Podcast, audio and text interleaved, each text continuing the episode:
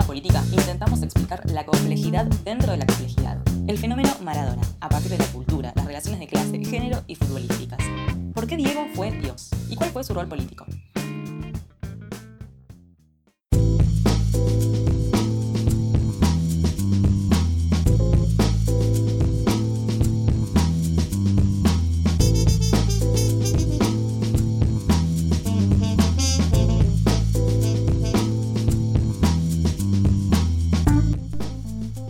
Hola, hola, ¿qué tal?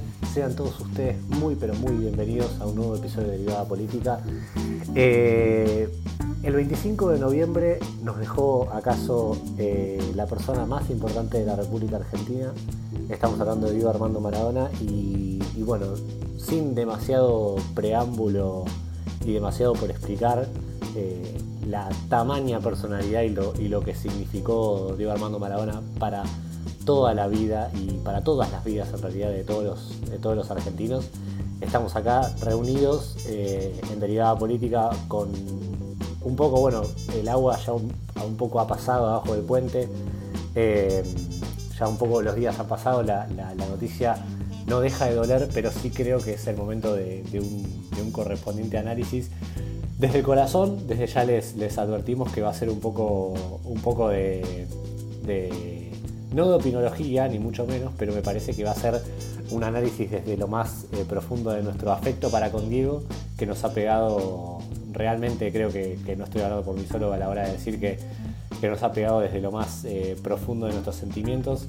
Así que, bueno, quiero darle la, bienvenida a mis compañeros. Pero bueno, lo que nos propusimos así rápidamente, eh, a raíz de un poco de, a ver, creo que, la trascendencia es inabarcable lo que ha, lo que ha generado la o sea, no solamente como noticia y como acontecimiento informativo, sino me parece que en general el rebote que ha tenido, no solamente a nivel nacional, que eso desde ya, digamos, no hace falta, vamos a meternos más, más de lleno con el tema del velorio y, y demás cuestiones, pero a nivel internacional, esa cosa que me parece que generaba Diego a nivel, eh, a nivel orgullo argentino, esa cosa de que el argentino muchas veces, y no quiero caer de nuevo en estas banalidades, pero medio que le gusta que tenga un representante afuera que todo el mundo diga, ah, este tipo es argentino.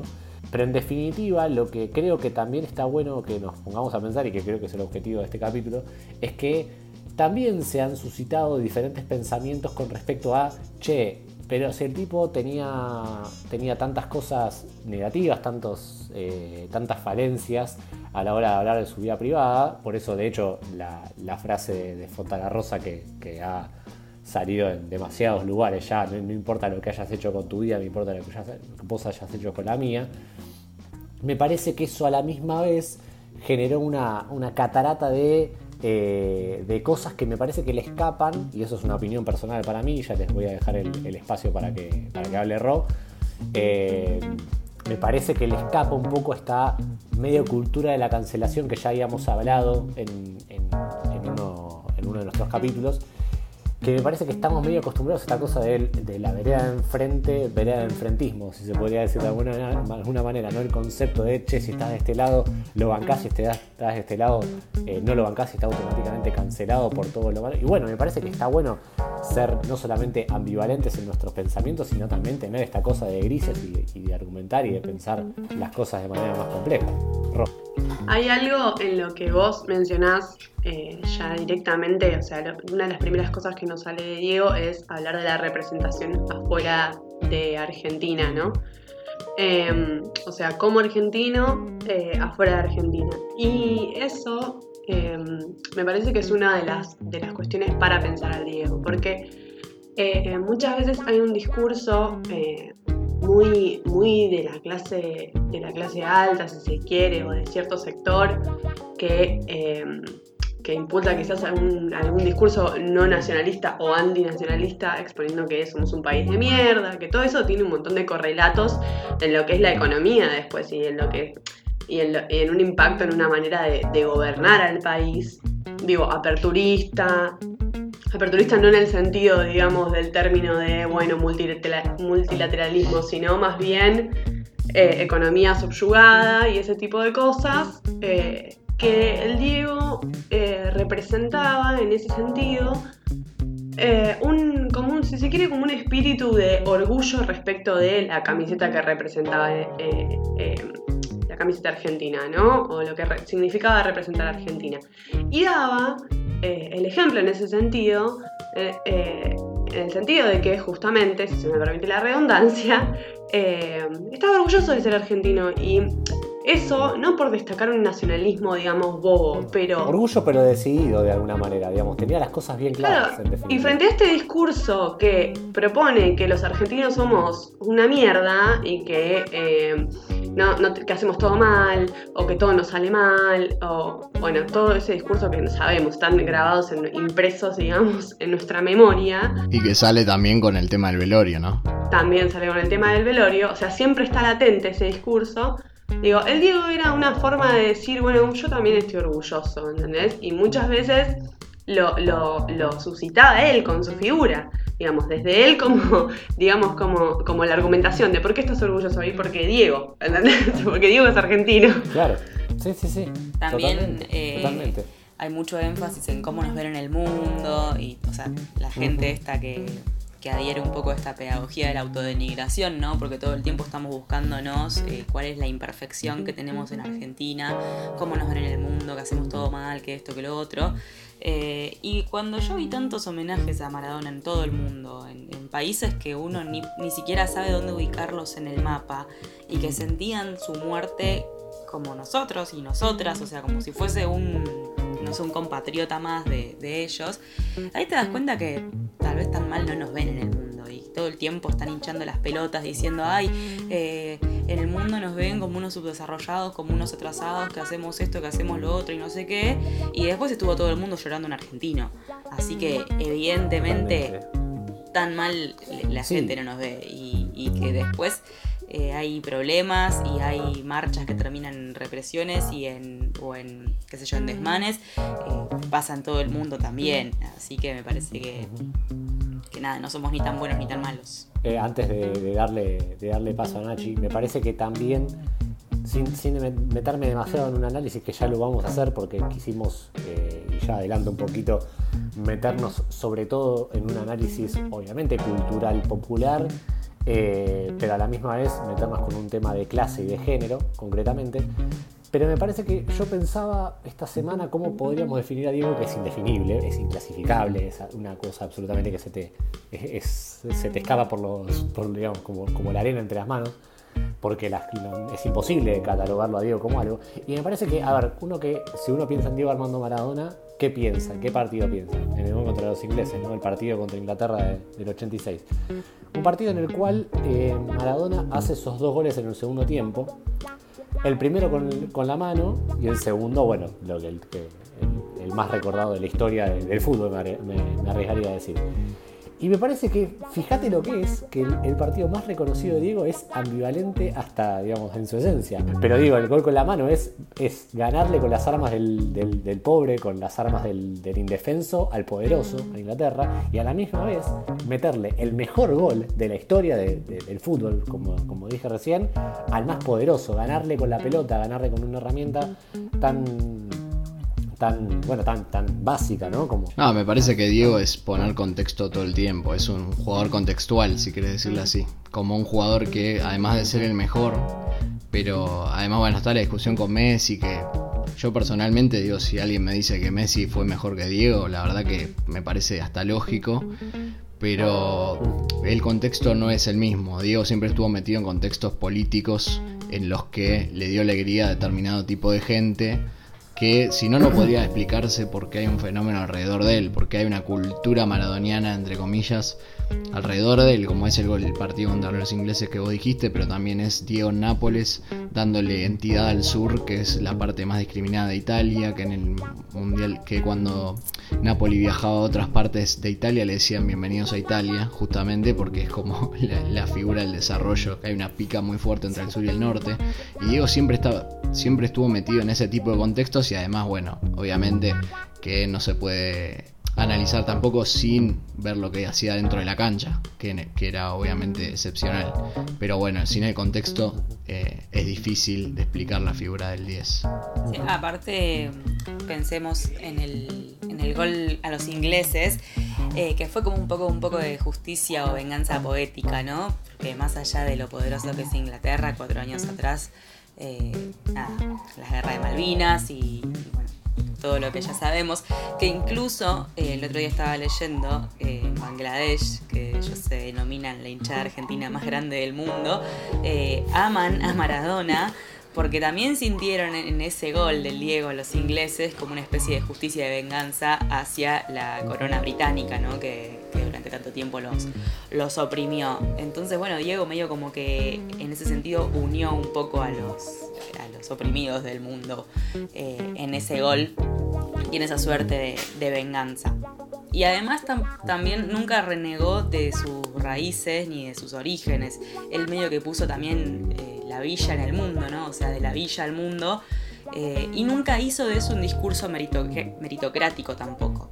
Ahí tenés también un poco cómo nos ve el mundo, ¿no? Que el mundo no es solo los países centrales, que es un poco también lo que, termina evidenciando la falencia de ese discurso, qué va a pensar el mundo, ahora va a haber gente que no va ni a invertir porque hubo disturbios en el velorio de Maradona y no tiene nada que ver, o sea, el mundo es tan rico como diverso y, y Diego Digo, Diego es la tapa de, los diarios ingleses hablando de la peor crisis en 300 años, pero a la par de él, de la muerte de él. O sea, un suceso que afectó a todo el mundo. Más acá, pero todo el mundo lo tocó de alguna forma. De hecho, estuvo presente la cara de Diego en una pancarta, en una movilización en París. Ya el Diego volvió como figura de las luchas populares. Claro, ahí voy con lo de que es todo contextual, o sea, no eso no tiene nada que ver con lo que hace adentro de la cancha, lo que hizo adentro de la cancha la figura que fue después de haberse retirado, que siguió teniendo un peso simbólico muy fuerte. Cuando fue, por ejemplo, a Mar del Plata a decirle a Bush no al Alca, eh, digo, siempre estuvo metido, con aciertos, con errores, con lo que podamos discutir, con lo que queramos, pero siempre, digamos, en favor de lo que él consideraba su clase, o a favor de la gente más humilde, la gente que pasaba más, más carencias, ¿no? Sí, incluso también como jugador, planteándose contra la FIFA, queriendo armar el sindicato de jugadores, o sea, eh, reivindicándose también como trabajador. Es muy difícil pensar un jugador de fútbol eh, que cobra bien y que ya no pasa necesidades ni nada, reivindicándose como una persona trabajadora y que tiene que eh, luchar por sus derechos de él y de sus compañeros. Me parece que ahí está la injusticia de reducirlo al fútbol, ¿no? Porque, digo, reducirlo a lo que hizo dentro de una cancha, muchas veces uno escucha como, bueno, ¿cómo, cómo podés hacer, eh, cómo podés sentir lo que sentís a partir de un jugador que patea una pelota o diversas manifestaciones que las hay y que pueden traducirse a la música, digo, con músicos que pueden traducirse a un montón de cosas, ¿no? Artistas, digo. Em, el tema es que él trasciende eso. Es eh, tal la reinterpretación que hay del, fenómeno Maradona, de la cantidad de espacios que ocupa y ya la cantidad de, de, de sentidos que están circulando alrededor de él, que no se puede solamente pensar en, bueno, ¿qué hizo Maradona? Uh, metió un gol con la mano y por eso lo felicitamos. No, o sea, es una injusticia. Así como digo, le sacás, le sacás, digo, toda la épica alrededor del peronismo y lo dejás con los logros de gestión y tampoco lo podés describir. Totalmente, totalmente. Y me parece que hasta lo, que pasa que también es ahí lo popular, y me quiero meter ahora, sí, sigue lleno en tema de lo debate, el debate, sobre todo lo, clasista eh, que, vamos a hablar, me parece que, el, fútbol lo que tiene es que, o sea, es inexplicable ese sentimiento tan visceral que te nace, que me parece que en contraposición a, las, a lo establecido y lo que está bien hacer, el fútbol es lo más... Eh, lo más radical y lo más eh, contestatario del mundo. Es decir, me muero porque mi equipo gane y me muero porque, no sé, eh, quiero hacerle un gol a, mi equipo rival y me muero si, si, mi equipo pierde y me muero también si gana la, Copa Libertadores y me muero si queda afuera. Como que esa, ese sentimiento es tan visceral, es tan inexplicable que para el que lo trata de explicar le da tanta impotencia porque no lo puede explicar y no lo puede clasificar ni no lo puede poner el nombre, que es algo muy nada, que se genera ahí también un sentimiento de clase muy fuerte, me parece. Y ahí es, me parece que de hecho calza justo.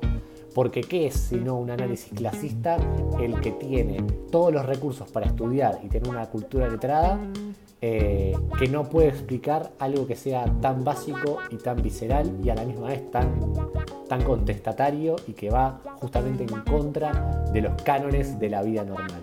Igual yo no, o sea, Estoy de acuerdo, digo, el fútbol es un fenómeno que trasciende clases sociales, pero también es uno de los negocios más lucrativos de, de, Y también está en disputa.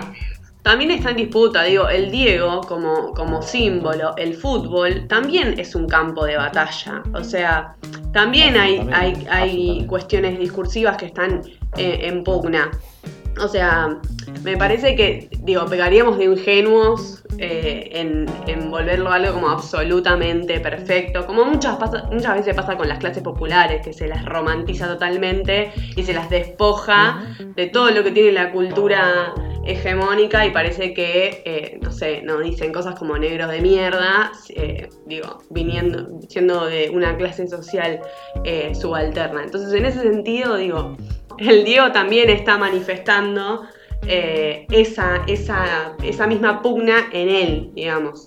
Esa lucha de sentidos contradictorios. Sí, contradictorios en todo sentido, digo, gente que no comulga ni de cerca con, con, lo que profesaba Diego políticamente y que igual lloró un montón el otro día. Eh, pero es un fenómeno que yo creo que no puede explicarse sin, esa pata que es fundamental. Y tampoco porque no se pueden comparar Maradona y Messi, porque son contextos distintos, mundos distintos, un fútbol distinto además. Además. Sí, sí, sí. Y me parece que, que justamente además lo que tiene, y que también agarro lo que dice Nachi un poco, eh, Diego lo que tiene de diferencia, y que, también lo marca, lo marca la Barça muchas veces, es que ha narrado su vida. Y que, que todos esos sentidos que el tipo ha creado, es decir, la cantidad de frases maradonianas que cada uno de nosotros puede empezar a nombrar y sin parar, y, desde se le escapó la tortuga hasta. Lástima a nadie. lástima a nadie, maestro. que lo saqué de la boca. y un par que no eh, podemos reproducir. si nos escuchan menores. Bueno, totalmente. Digo, pero eso, a la misma vez, no solamente, no solamente enaltece su imagen, porque para bien o para mal, lo hace todavía mucho más enorme a nivel, a nivel discursivo, a nivel personalidad, cosa que Messi, ¿cuántas frases de Messi le conocemos conocidas? Más allá de que a Messi. Ya querés entrar en la grieta, vos. es que no le podemos pedir a Messi. Son, son dos mundos distintos, ¿no? ¿Qué querés? Que le hagan un antidop, un doping, boludo, basta, ya aprendimos. No, pero bueno, esto hace, esto hace que el, Diego forma parte de la cultura popular, no solo porque el deporte es el fútbol es un deporte popular y porque nos alegró a todos y a todas con todas sus gestas, sino porque también queda marcado a fuego en la cultura popular las frases, que es lo que estás diciendo vos. Sí. Eh, por ahí hasta sin saber uno aprende frases de Diego y después sabes que las dijo Diego y bueno, forman parte de, nuestro recursero de frases. Además, que no. ¿Qué es, qué es, la, qué es la cultura si no son en parte discursos, me parece? A ver, sin meternos, repito, no, no, me quiero meter ahora en la semiótica ni mucho menos, pero me parece que nosotros explicamos la vida y vemos la vida en base a lo que otro dijo y que nos quedó marcado, digamos, como también te quedará, digamos, grabado, no sé, otra frase de Maradona tuvo eso elevado a la, bueno, no sé, potencia De hecho, ustedes nos dicen de Diego cuando está de 10.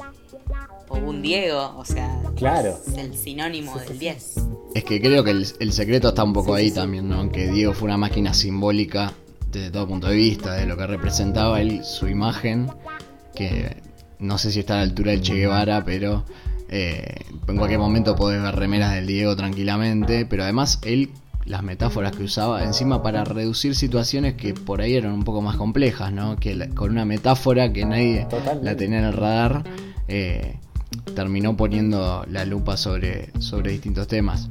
Y que es un héroe, que es un héroe popular o que es un elemento de la cultura popular, sino es explicar lo, difícil o lo complicado de, describir justamente, hacerlo simple para que lo entiendan todos. No, para que cada uno apropie, digamos, sin ir más lejos, a ver, eh, el Solari. Digo, otro tipo que podría ser una, especie de, como de máquina simbólica donde cada uno recuerda frases, frases de los redondos. Yo también, digo, a ver, yo creo que hay, la frase que a mí más me más marcó el día, ustedes dirán, sí, bueno, pero obvio, la pelota no se mancha. Es algo, digamos, tan, tan potente y tan increíblemente poderoso como algo tan también complicado y complejo el tipo encima lo dice con una panza que es tipo un tipo que acaba de terminar jugar su partido de despedida no sé cómo hizo para jugar ese partido de despedida porque lo jugó lo jugó hizo todo bien pero el tipo estaba en, en, su, en uno de sus peores momentos físicos me parece. Eh, igual juega el partido y cuando termina dice esa frase que es una cosa es un es un poema de, no sé, de Neruda condensado en cinco o seis palabras. Es una cosa de loco. Y, por eso además, eh, y, ahora para, cerrar este tema, me parece que está, o sea, constantemente eso te remite a que siempre va a haber algo enfrente, digamos, de la vereda de enfrente, justamente como, como decíamos al principio, siempre va a haber algo que te explique de manera más sofisticada, más, eh, no, porque esto quiere decir que, no sé, la profundidad de esta frase, y cuando en realidad el impacto lo tiene la pelota no se mancha, la, frase esa tan simple es la que más genera impacto. Y, enfrente por ahí tenés gente, como decía, que, que quiere explicar la profundidad de las cosas y la densidad y todo eso, cuando en realidad el que te corta por lo sano es el, es la, frase más burda y más, potente. Sí, me parece que hablando de Diego nuevamente como una máquina simbólica, es que un poco no puede entrar la cultura de la cancelación, o, queda como evidenciado acá como la cultura de la cancelación puede terminar eh, provocando más daños de los que sugiere, porque vos no podés cancelar a alguien que tiene que es un pedazo de la cultura nacional. Eh, es como porque obviamente tuvo sus que está muy bien señalarlo sus este, conductas discriminatorias de género y demás pero digo está bien señalarlo ahora decir reducir eh, a Maradona eso me parece que es una simplificación muy burda que no no hace más que, que, que daño bueno vos imaginate el fenómeno el fenómeno que es Maradona que hubo un debate al interior del feminismo y en ese sentido, o sea, me parece que primero que, me parece que no está de más decirlo, el feminismo es un movimiento bastante heterogéneo, o sea, si bien hay algunos consensos, no hay nadie que esté diciendo esto es feminismo y esto no es feminismo, mañana te saco el carnet por tal o cual cosa. Claro, de hecho siempre hablamos de los feminismos. De los feminismos, exacto. Entonces, a partir de eso, como que, bueno, ya es eh, complejo, digo, está perfecto que suceda que se señalen como determinadas cosas porque nadie está salvado en esta vida de no cometer un acto machista o no ser machista en algún momento o no decir algo machista o no replicar una conducta machista. Digo, que otro te lo señale muchas veces del buen modo, ¿no? Estamos hablando, o sea, no sé si del buen modo, pero que alguien te venga a decir, che, me parece que eso que estás diciendo es un toque machista, muchas veces aclara y resuelve un montón de cosas y quizás traes a alguien más a la causa, digamos, ¿no? Desde ese lugar. Entonces, en ese sentido, me parece que está perfecto que suceda el debate. Después, todo lo que es debate de Twitter, de, de carpetazo, de cómo estás defendiendo a Maradona o, o agresión, ya no le encuentro sentido porque, digo, es lo que estábamos hablando, es un fenómeno tan grande que vos no podés sacarlo y extirparlo. Siempre se, en comparación se explica. Digo, ¿por qué no, no escucha, o sea, nadie dice que escucha al pelado Cordera? Porque no significó tanto para la cultura argentina como lo hizo el Diego. ¿Por qué, nadie, por nadie, nadie dice que escucha a Cacho Castaña o que, no sé, que en su casa se escucha a Cacho Castaña, más allá de una cuestión generacional? Es porque no significa lo mismo que significó el, Diego para, la cultura argentina, sencillamente por esa razón. O me da también, también me da la sensación, no sé, no sé qué opinás, Roba al respecto, pero me da la sensación de que también en toda esta, en toda esta caterva de, de tweets y de, cosas y de, debates, sobre todo en, entornos digitales, me da la sensación de que se está tratando de explicar la vida y las cosas en un tweet. Que estén tipo, que la vida o los fenómenos o, o los temas que se conversen eh, y que, que, merecen un debate, como decimos acá, profundo, serio, argumentado, con, contraposiciones, con, coincidencias, con eh, discrepancias, con lo que sea, pero digamos, un debate denso que se merece, además, cuestiones con tamaña trascendencia, parece que la gente le gustaría, le gusta, digamos, esta cuestión de pararse de la vereda ya de un tweet. Ah, porque leí, no sé, 150 caracteres y, además eso lo, que hace, eh, y ya te dejo, ya te dejo terminar, Nelly, es que eh, me parece que lo que hace no solamente es empobrecer el debate público, algo que ya venimos hablando varias veces, eh, sino que también hace que se radicalice el discurso. En todo Bueno, olvídate porque ya un par de tweets no es un debate. O sea, de, plano, digo. Puede ser parte de la conversación pública y todo eso, pero bueno, está lejos de ser un debate porque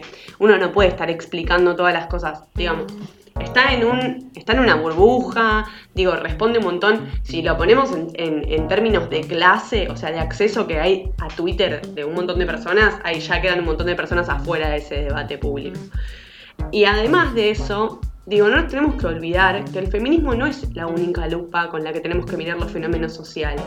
Es solamente una que ahora tiene un, pico de visibilización recontra importante porque las mujeres venimos, las mujeres y las disidencias, venimos eh, de un proceso de años de lucha que no fue, no fue reconocido y merece tener su momento de protagonismo para que se logre Cosas básicas como por ejemplo el aborto que lo estamos tratando ahora. Pero hay otras formas de mirar los fenómenos sociales. Una de ellas que entra de lleno y que estuvimos hablando hasta recién es el de clase. Vos no podés mirar al Diego solamente con el filtro de género. Tienes que mirarlo también con el de clase. Y, si queremos jugar a, a, leer un montón y a leer este fenómeno, podemos incorporar otros tantos. Digo, hay un montón de cosas que quizás dejamos afuera. Eh, eh, de, racialización, o sea, hay un montón de, de, mm, lupas con las que podemos mirar al Diego y acotarlo a eso, a veces hasta pareciera mala leche como para picantear a una compañera o para, o para, no sé, para, no sé, picantear a alguien en Twitter. Sí, no es para relativizar los sucesos que se denuncian, pero también tengamos en cuenta que hay que mirarlo también a través de un filtro cultural, de cómo fue cambiando la cultura, en qué contexto se crió Diego, que se crió una sociedad patriarcal, que no reconoció a sus hijos, después terminó reconociendo, creo, a bueno, a varios de ellos. Eh, tampoco, o sea, así como Diego no reconoció un montón de sus hijos y, dejó tirada a, mujeres con las que tuvo esos hijos, digo, también Juan Pérez acá de, mi barrio lo pudo haber hecho, pero nadie dijo nada porque no era conocido, por ejemplo. O sea, era algo que no es que lo hizo nada más él, pero no por relativizarlo, sino porque es, es la cultura patriarcal. Es que es inconducente centrar el análisis en un individuo cuando en realidad la raíz de todo eso es la cultura y el sistema él no solamente es criado en una cultura patriarcal como, como todo el mundo, porque tipo, en mayor o menor medida todos fuimos criados y formamos nuestros vínculos a partir de, los códigos que el sistema y la cultura patriarcal impone, ¿no? Eh, ¿Y qué es esto? Es cómo, nos, cómo somos vistos a partir de nuestro género, cuáles son los vínculos que, que establecemos, cuáles son las cosas que hacemos, cuáles son los roles que se nos asignan. Eh, y Diego no solo que estuvo criado, como todos y todas nosotros, eh, bajo una cultura patriarcal, sino que encima también se desempeñó en el fútbol, que es uno de los espacios donde el patriarcado todavía se está fumando un pucho tranquilo porque no pasa nada. El sumo del patriarcado. Claro, todavía está ahí tranca palanca, eh, no, pasa nada. entonces, no solo que fue criado en una cultura patriarcal, sino que encima su carrera se desarrolla en un espacio absolutamente patriarcal. Entonces, eh, ¿qué nos asusta o qué nos sorprende de sus, de sus prácticas y hábitos machistas? Eh, si son producto de, sus, de su entorno, de, su vida, de, un hijo sano del patriarcado, como decimos. Así como lo es Juan Pérez, eh, el vecino de Nacho, y como lo son todos, casi todos. Y hay que decir que el Diego tiene varias, digo, tiene varias disrupciones respecto de eso, porque, tipo, bueno, vamos a decir que un pico en un chabón es eh, bisexualidad. Pero para el momento en el que lo hizo, enfrente de todas las cámaras, o sea, hay cosas que uno puede rastrear para explicar el fenómeno Maradona. Pero sobre lo que estaba diciendo Pame, quiero agregar algo que me parece central, que es cuando vos individualizás las, las, problemáticas, lo que estás haciendo es perdonar al Estado. Perdonar al Estado de lo que al Estado y a todo el sistema heteropatriarcal y a ustedes. Pero perdonar al Estado porque, digo, es el culpable de que esté en las entrañas mismas de la sociedad del patriarcado. Entonces, si individualizamos, perdemos. O sea, es una conducta liberal, ya, de hecho. Sí. Olvídate. Y además, y además, perdón, eh, ¿quién, quién, qué, persona tuvo la, vida más, la vida privada más Sí, porque aparte se lo cuestionó y se lo cuestiona y no es que no se lo critica y, aplaudimos tipo, che, que bien el Diego como tuvo pibes por todo el mundo y no los reconoció. y lo hicimos en vida, que es más importante. ¿Cómo? Que lo hicimos en vida, que es más importante. no es que no se lo cuestionó y que lo aplaudimos le reconocemos muchas cosas y le criticamos tantas otras. Me parece que lo, hemos hablado con Nachi más de una vez. Ahora el futbolista, gracias, me parece que gracias en parte a lo que ha sucedido con Diego, eh, ha tenido una conciencia real de lo que es la imagen pública, que es realmente una cosa, digamos, que me parece que Maradona, entre otras cosas, ha, ha, inaugurado un poco eso, que el futbolista sea mucho más consciente de su palabra, que sea mucho más consciente de dónde está, de dónde deja de estar, con quién está, con quién se junta, a quién le da una nota, a quién no se la da.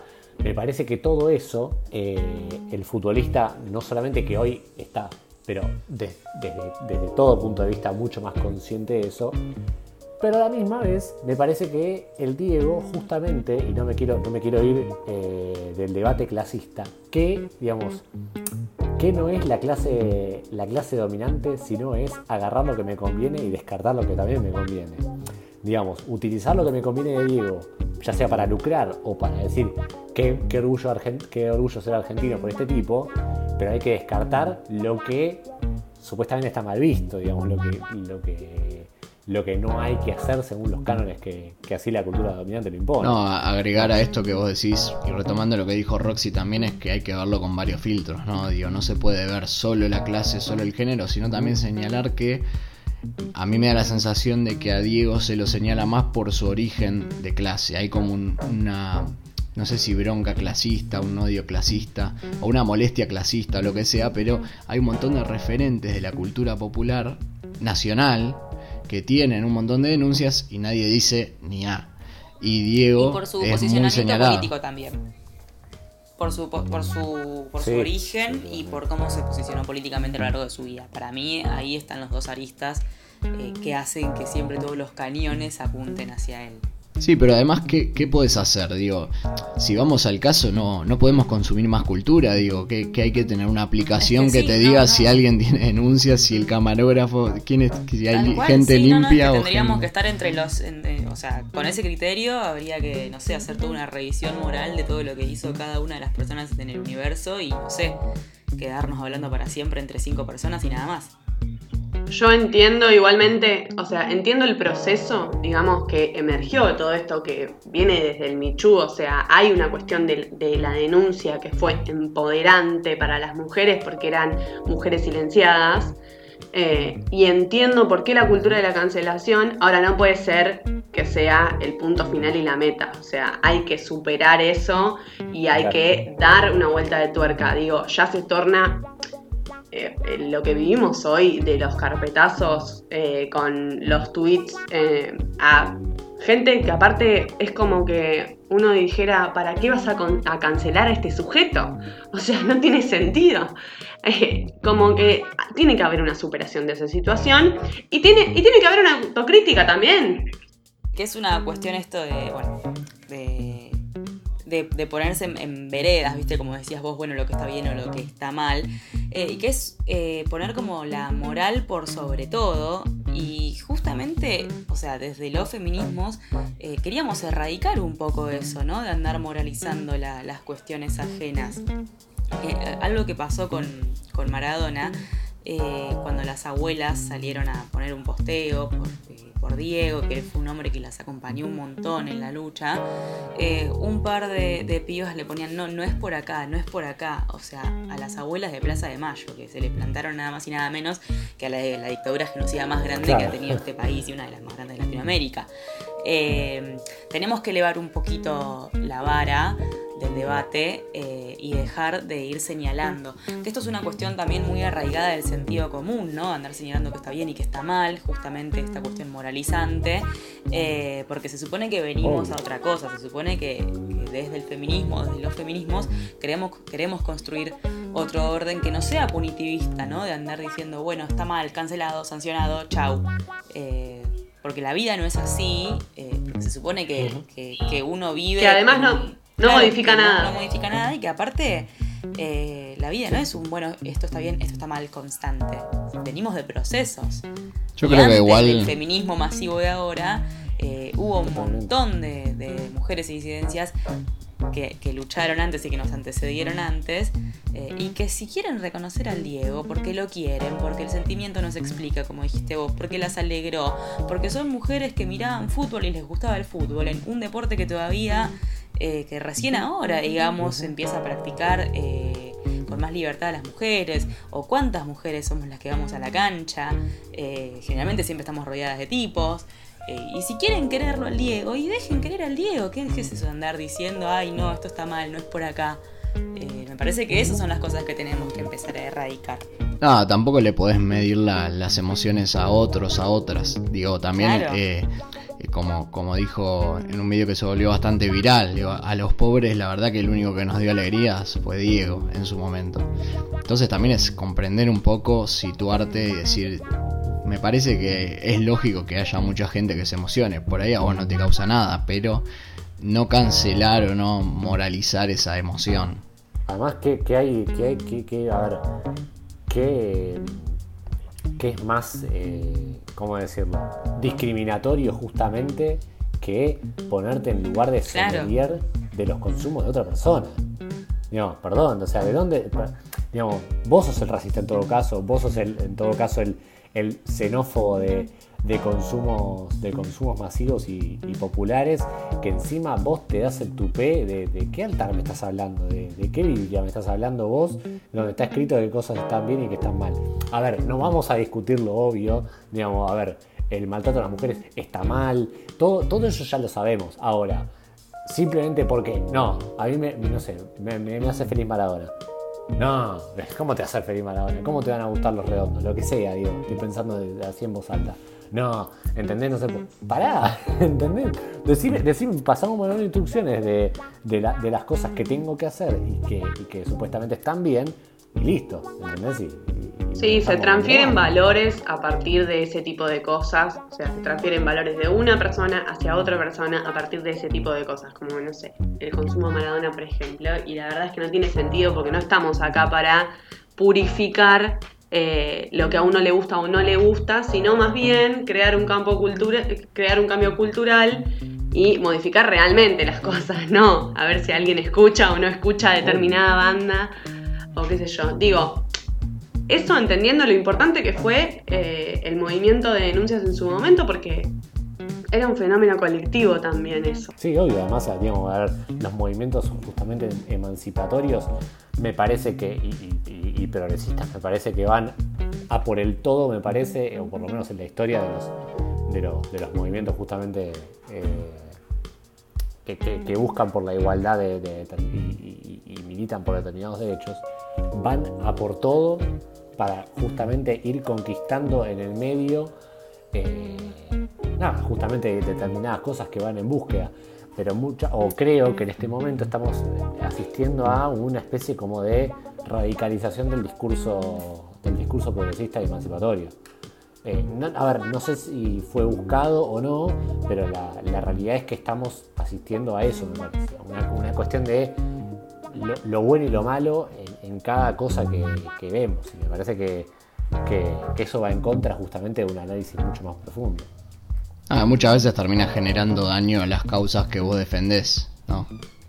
Sí. Sí, obvio. Es que con esto de, de Diego y, los feminismos y todo, que un montón de, gente que no lo quiere a Maradona y que lo señala justamente por su relación con las mujeres y, y los hijos que ha dejado por ahí tirados. Eh, nada, eh, te terminás alejando también un poco de lo popular, entonces al final nunca terminan conociendo del todo qué es lo que vos eh, querés y defendés, ¿no? Porque al final eh, qué sé yo, la gente que, quiere a Diego y que llora a Diego y que no tiene mucho contacto con, ni con teoría feminista, ni con personas feministas, ni periodistas feministas, ni personalidades feministas, ve, no sé, dos o tres posteos de personas que no lo quieren y dicen, ay, están llorando a un pedófilo, están llorando a un machista, están llorando a un... Eh, y termina tipo encerrándose en el, en el pensamiento de, ah, las feministas son todas unas pelotudas que no quieren al Diego, chau, punto. Entonces se sigue abriendo, digamos, como, no quiero decir grieta, pero un espacio bastante insalvable entre lo que queremos y en cómo nos ven, o qué somos y en cómo nos ven. Entonces al final seguimos alejándonos cada vez más de, los puntos en común que podemos llegar a tener con otras personas eh, y nunca terminan de entender o nunca terminan de de conocer exactamente cuáles son las cosas que nos movilizan y que por ahí las feministas enteras es algo que no, existe porque hay heterogeneidad de pensamientos y sentimientos. De hecho, me quería quedar para, ir cerrando con esta cosa de que Maradona es un mito, de que, también se habló mucho y, automáticamente me hizo acordar el mito de Prometeo, no sé si escucharon esa, relación que, se hizo mucho en la semana, que, Zeus le, le prohibía según la mitología griega, ¿no? el fuego a los humanos. Es decir, el fuego era algo que no podían usar los humanos, que solamente usaban los dioses. Y que hizo Prometeo, le entregó el fuego a los humanos. Y creo que, eso también explica, digamos, todas esta, estas actitudes ¿no? de Diego, que, no, que por lo general me parece que no estamos acostumbrados a que personas de la masividad de, de Maradona tengan ese tipo de actitudes, ¿no? Y no, va más allá de también esta cosa de que, ah, bueno, es solidario porque, no sé, sacó una foto con un chico UNICEF, ¿viste? No, es, digamos, por eso es que es como, eso es, es falsa, falsa publicidad en todo caso. Y me parece que, Diego justamente lo que hizo... Filantropía. Claro, exactamente, mira, me, sacaste la palabra de la boca. Y, me parece que justamente lo que hizo Diego fue eh, mostrar, no, no, no por eso hablar de meritocracia barata, ¿no? pero eh, mostrar que un, que un, tipo de la villa puede, puede llegar a ser lo más grande del mundo y a la misma vez ese, ese fuego suyo justamente, que, que supuestamente el fútbol tan cruel como es, que no deja que muchos, muchos pibes, eh, digamos, que muchos pibes justamente quedan en el camino, eh, Diego mostró que, es, era el encargado de llevar ese fuego a los humanos, me parece, un poco. Pero bueno. Está para dejarlo ahí. Nos dejó como un legado importantísimo y sobre todo también eh, nos dejó pensando y aprendiendo hasta después de su muerte. Creo que eso es... Totalmente. Puñalada en el corazón. Pero bueno, eh, le ponemos eh, broche de oro a este hermoso programa, creo que salió eh, nada, increíblemente lindo, que, pudimos decir todo lo que sentíamos y también nos dimos el lujo de poner la lupa con muchísimo detalle y muchísimo academicismo como, como nos caracterizamos. Así que les mando el beso y el abrazo a la distancia y, bueno, será hasta hasta la próxima.